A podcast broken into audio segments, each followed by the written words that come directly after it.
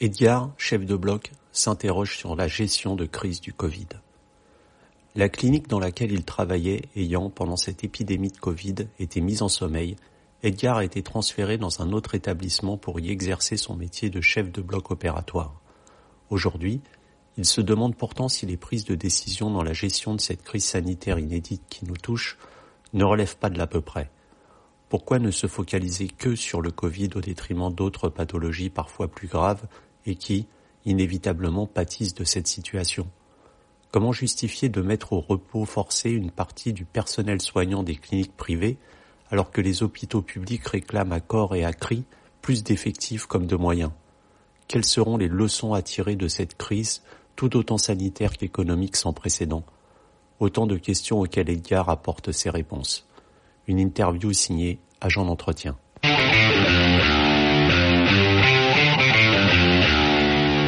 Bonjour Edgar. Bonjour.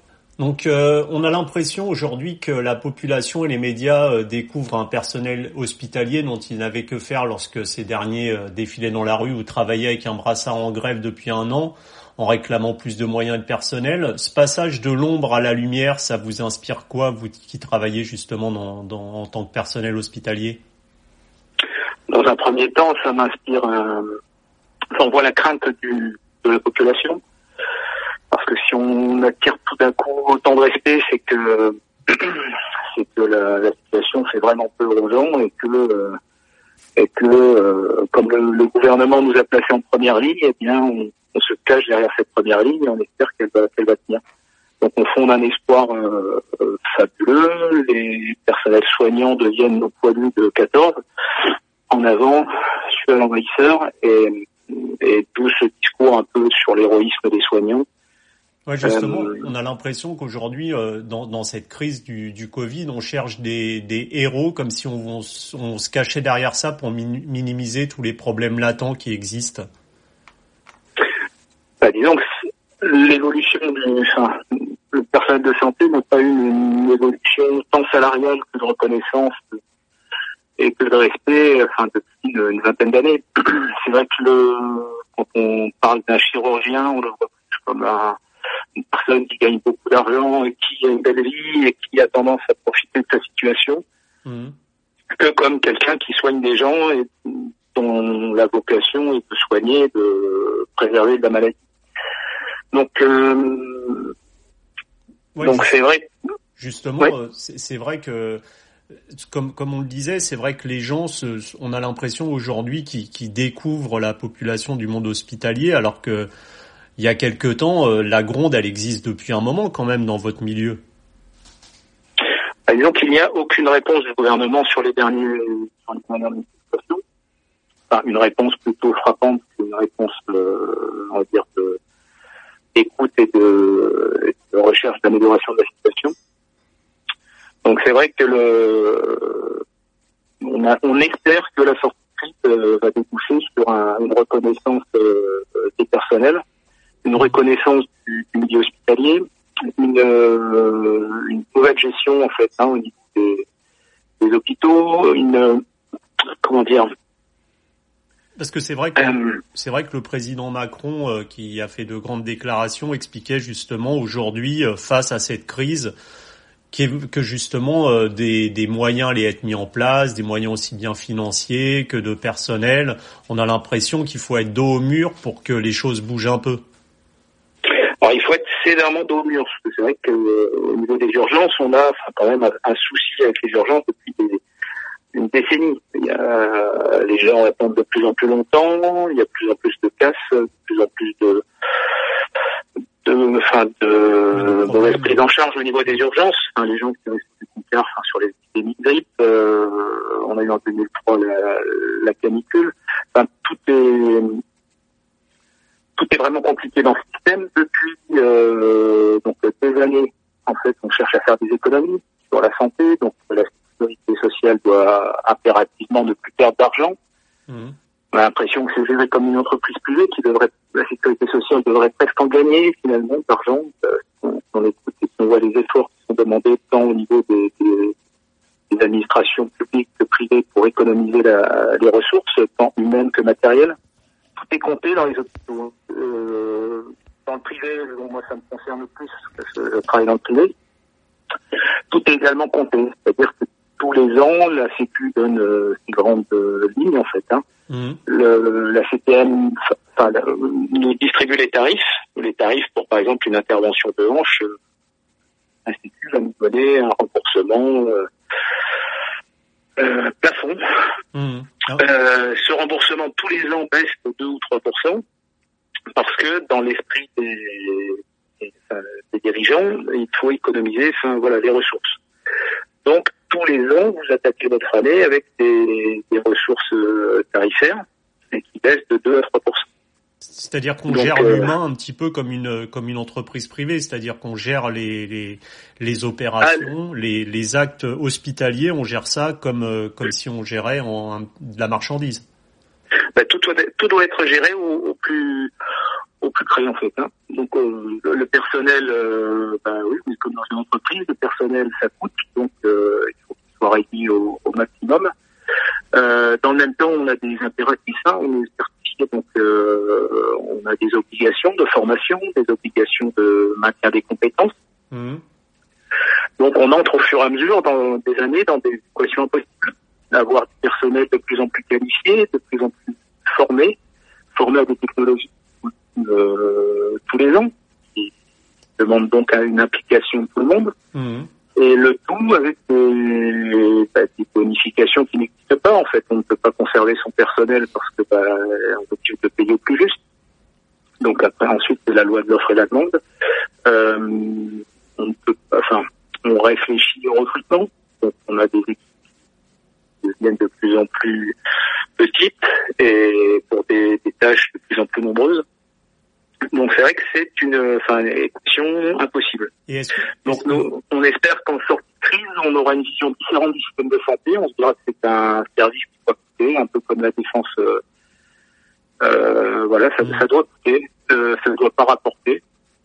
Euh, Et vous espérez justement ça Vous pensez qu'à cette sortie de crise, euh, en fait, avoir été dos au mur, comme on l'a dit, ça servira de leçon aux, dirigeants et au gouvernement pour dans l'avenir peut-être mieux anticiper une éventuelle grave crise sanitaire si elle se reproduit à nouveau? Bah, Disons que là, on, cette grave crise sanitaire est pressentie depuis plusieurs années. On a eu des alertes, hein, tant par Ebola que par le H1N1. Mmh. On s'en approchait, donc là on est en plein dedans. On a aucune idée de la sortie hein, parce que c'est vrai qu'on espère que ça sera d'ici un mois, mais peut-être dans six mois. Le, moi, ce que je vois, c'est le travail qui a été fait suite aux attentats. Donc, pour 300, 300 morts du terrorisme, on a une société qui est complètement changée. On a sécurisé tous les domaines de la société. On peut plus aller voir un, un concert sans se faire les poches, le sac, euh, euh, passer devant 10 villes. Hmm. Donc, j'espère que nous aurons une sortie un peu dans le même esprit. C'est-à-dire que euh, on va mettre des moyens des vrais moyens. Ouais, de vraies mesures vont être prises.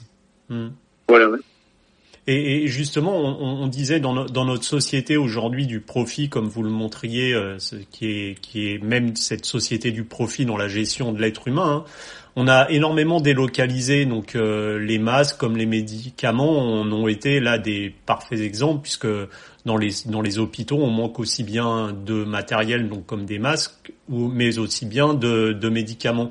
Délocaliser pour soulager justement le portefeuille, c'est être euh, dépendant lorsque les frontières ferment. Et ça, on l'a vu. Est-ce que c'est aussi une problématique que vous rencontrez? Ah, C'est une problématique énorme. Actuellement, bah, il faut savoir que les Kazakhs les surpoussent donc sont nettoyés le soir. Euh, donc les produits usage unique deviennent euh, usage multiple. Mmh. Euh, c'est une base de réflexion parce qu'il va falloir aller dans ce système. Hein, euh, on n'a aucune assurance actuellement sur des stocks, euh, des stocks réalisés avant la crise. Euh, quand on voit le, passe partout, la fermeture des frontières, la Chine qui a arrêté de travailler, qui s'est remise à travailler, l'Inde qui des frontières qui arrête pas mal d'exportations, dont l'exportation de produits d'antibiotiques. On va au-devant de, de, problèmes euh, peut-être encore plus grands que la, les problèmes soulevés par le, le virus en lui-même. C'est-à-dire qu'on aura peut-être même plus de quoi travailler normalement dans des blocs opératoires, c'est-à-dire euh, traiter des gens autre chose que le Covid.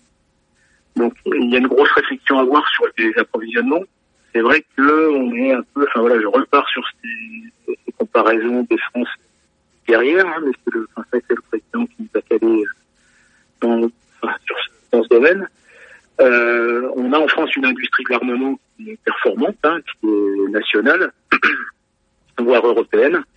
Euh, ben, il faut se caler de la même façon pour la santé, en fait. Hein. Il faut qu'on puisse euh, avoir des médicaments euh, qui soient fabriqués sur le sol national ou en Europe.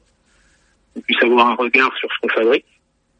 Euh, ça permettra dans, voilà, de, de prévoir les besoins futurs.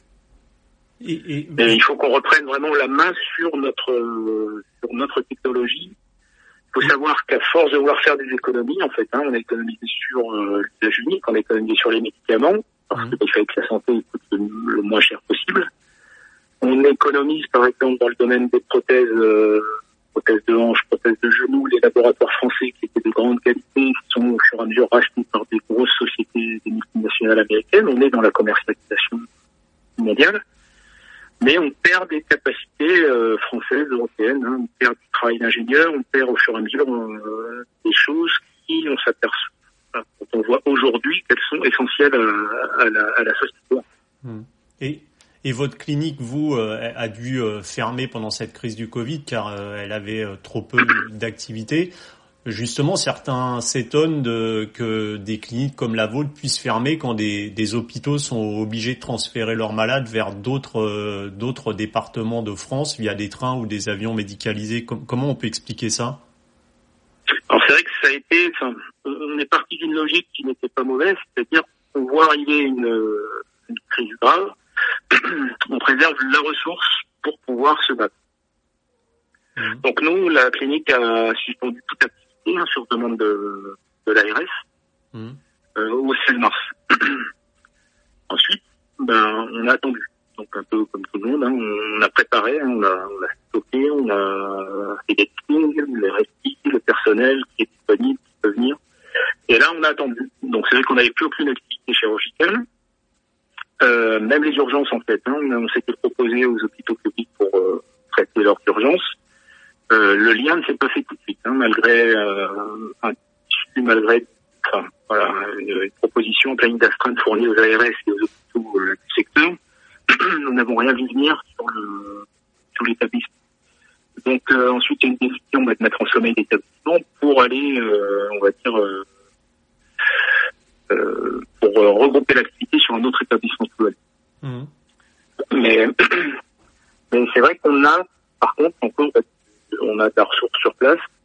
On a vu, enfin voilà, partir hein, certains infirmiers euh, sur Paris mmh. ou sur, dans le Grand Est en fait, hein, sur demande de l'ARF. Mais on reste quand même dans un flou en fait. Hein. Donc nous, on a quand même un potentiel. On a des chirurgiens qui sont prêts à travailler, on a des, des infirmiers qui sont prêts à travailler. Il faut savoir que le fait d'arrêter bah, que ce soit à l'hôpital ou dans le privé, on a libéré énormément de, de potentiel euh, humain.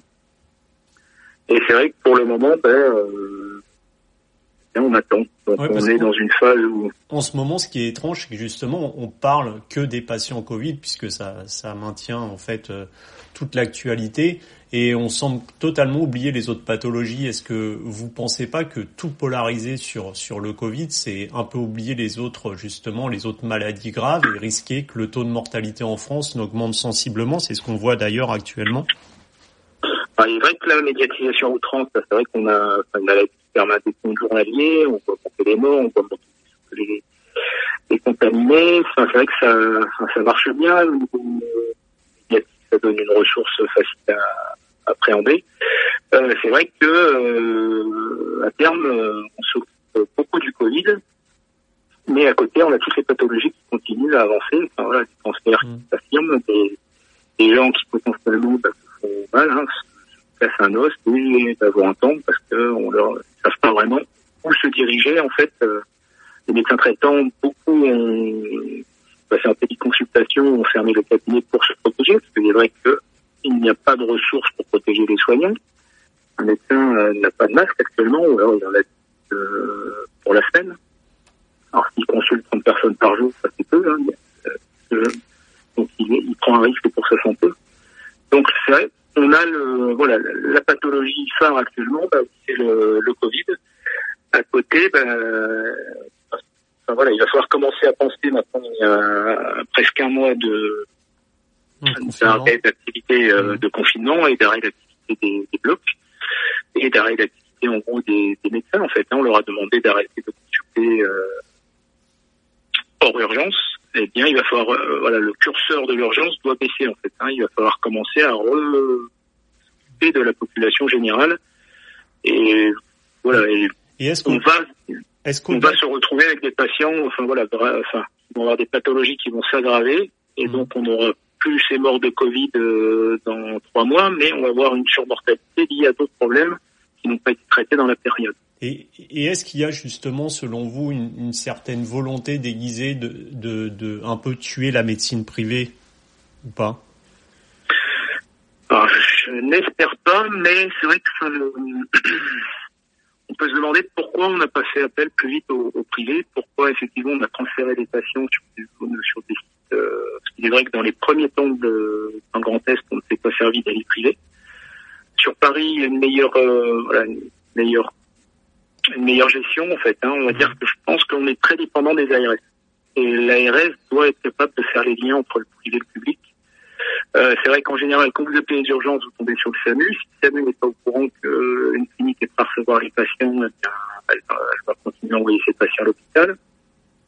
Si l'hôpital, euh, l'hôpital ne va pas forcément confier des patients dans le plan privé, c'est pas voilà, c'est pas leur rôle habituel en général, ils vont pas se mettre là. Donc en fait, on, il faut vraiment un accompagnement et cet accompagnement n'est pas toujours euh, présent. Et d'après D'après vous, au-delà justement des, des, des couacs qu'il y a pu avoir euh, tout en tout en haut de l'État dans la gestion de cette crise, il y a eu aussi eu des couacs au niveau des, des agences régionales de santé justement dans cette euh, gestion de crise du Covid? Ben, disons enfin, on a eu le temps de se préparer, euh, mais c'est vrai qu'on, enfin, c'est délicat de, de se dire qu'on trouve des, des, des livides ou des actions complètes qui s'étiolent. Alors que parfois sur des hôpitaux publics, on va continuer à avoir une activité Covid très forte, très très délicate, très fatigante, euh, qui use euh, qui use l'humain. Et à côté de ça, ce même hôpital public va continuer à avoir une activité en traumatologie, par exemple, euh, traumatologie qui est quand même réduite hein, de par le confinement, mais mmh. quand même une petite activité. Et ces patients, en fait, pourraient tout à fait être dirigés sur d'autres sites. Ce qui libérerait de la main d'œuvre, libérerait des anesthésistes, faire aussi euh, ben, des matières premières, des casaques stériles, des surpéteuses, des pyjamas, euh, des produits anesthésiques, qui peuvent être plus utiles à l'hôpital pour le Covid et qui sont disponibles actuellement dans le, dans le système. Et... De même, dans le privé, nous avons ben là des salles qui ne tournent pas. Euh, Peut-être que si on avait fait un point, enfin, s'il y avait eu un point euh, matériel, donc humain sur les, les, les, les disponibilités dans les cliniques, les hôpitaux du secteur ne se seraient peut-être pas retrouvés à court de scope, par exemple, ou de, ou de certains ventilateurs. Et, et juste, certains de vos collègues que j'ai interviewés, surtout des infirmières, me disaient que elles souhaitaient, après cette crise, se tourner vers une autre carrière parce qu'elles en avaient vraiment un, une sorte de ras-le-bol général. Est-ce que ce ras-le-bol, justement, vous le sentez ou vous l'avez senti au sein de vos équipes également? Il y a un gros questionnement, c'est en fait, on a une sorte de pression, de, toujours pareil, une pression médiatique qui nous, qui nous montre euh, comme des super-héros. On voit des, des hôpitaux avec des, des de véhicules qui viennent apporter euh, des fleurs, des, viennoiseries, des repas. Euh, alors, parfois, c'est vraiment, enfin voilà, pour des secteurs Covid. Parfois, c'est des hôpitaux, des cliniques qui n'ont pas du tout. Euh, donc, c'est très gentil, ça, ça chaud au cœur. Euh, mais effectivement, dans le, quand on reçoit, enfin quand on a cette image de soi donnée par les médias, euh, et que dans le même temps, bah, vous avez votre clinique qui est en chômage partiel parce qu'il bah, n'y a plus d'activité, une sorte de décrochage, et mentalement, c'est difficile à gérer. Hmm. Tous mes infirmiers se sont inscrits sur des sites pour aller filer un peu de main euh, en région parisienne ou dans le Grand Est. Il y a quand même peu d'élus, hein, parce que de toute façon, le, la réduction d'activité générale a fait que ben, on a ouvert des, enfin, on a libéré quand même des ressources humaines. Mais c'est vrai que, enfin voilà, il y a un décroché. Alors l'avenir de la profession, ben, il est vrai que ça va aussi dépendre de la façon dont on va être euh, perçu dans les suites. c'est vrai que euh, voilà, il faut que ça avance. Alors c'est pas uniquement côté financier, c'est euh, une ambiance de travail. Voilà, c'est ne plus compter. Euh, J'en parle parce que je, m'occupe des ressources humaines. C'est vrai que quand on doit compter pour euh, le nombre d'infirmiers et voir qu'on est tout juste et qu'on ne peut absolument pas prendre un poste supplémentaire, bah, ça c'est gênant. Donc si on arrive à avoir une marge de manœuvre là-dessus, bien les gens, voilà, on va retrouver un travail un peu plus, un peu, un peu moins éreintant. D'accord. Euh, c'est vrai que le, le, décrochage, enfin, on risque d'avoir un souci. Les promesses ne sont pas rendez-vous parce que les gens vont reprendre le- leur travail avec tout ce qui a été dit, tout ce qui a été fait, tout ce qui a été montré. eh Ben, les infirmiers vont attendre, les infirmiers et les soignants en général vont attendre un respect poursuive de par la, déjà la population. C'est-à-dire que euh, il faut savoir que parfois les patients sont durs aussi avec les soignants Hmm. il faut enfin, voilà qu'il y ait un respect aussi de, de l'État, un respect de Ouais, respect vis-à-vis de, de la reconnaissance des formations. Euh, qu'on mette les, voilà qu'on mette les ressources en adéquation avec les besoins. C'est-à-dire que voilà l'été prochain par exemple, si tout va bien, il ne faut pas qu'on ait encore les urgences qui débordent, qui sont euh, exsangues parce que bah, manque de personnel, manque de moyens. D'accord. Bah écoutez, merci pour ce témoignage, Edgar, et à très bientôt. À bientôt.